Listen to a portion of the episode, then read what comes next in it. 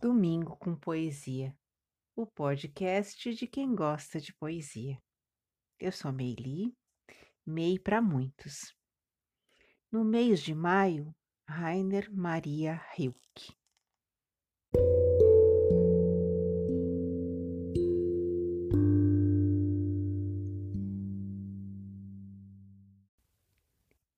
Se ao menos uma vez tudo se aquietasse, se se calassem o talvez e o mais ou menos e o riso à minha volta, se o barulho que fazem meus sentidos não perturbasse mais minha vigília.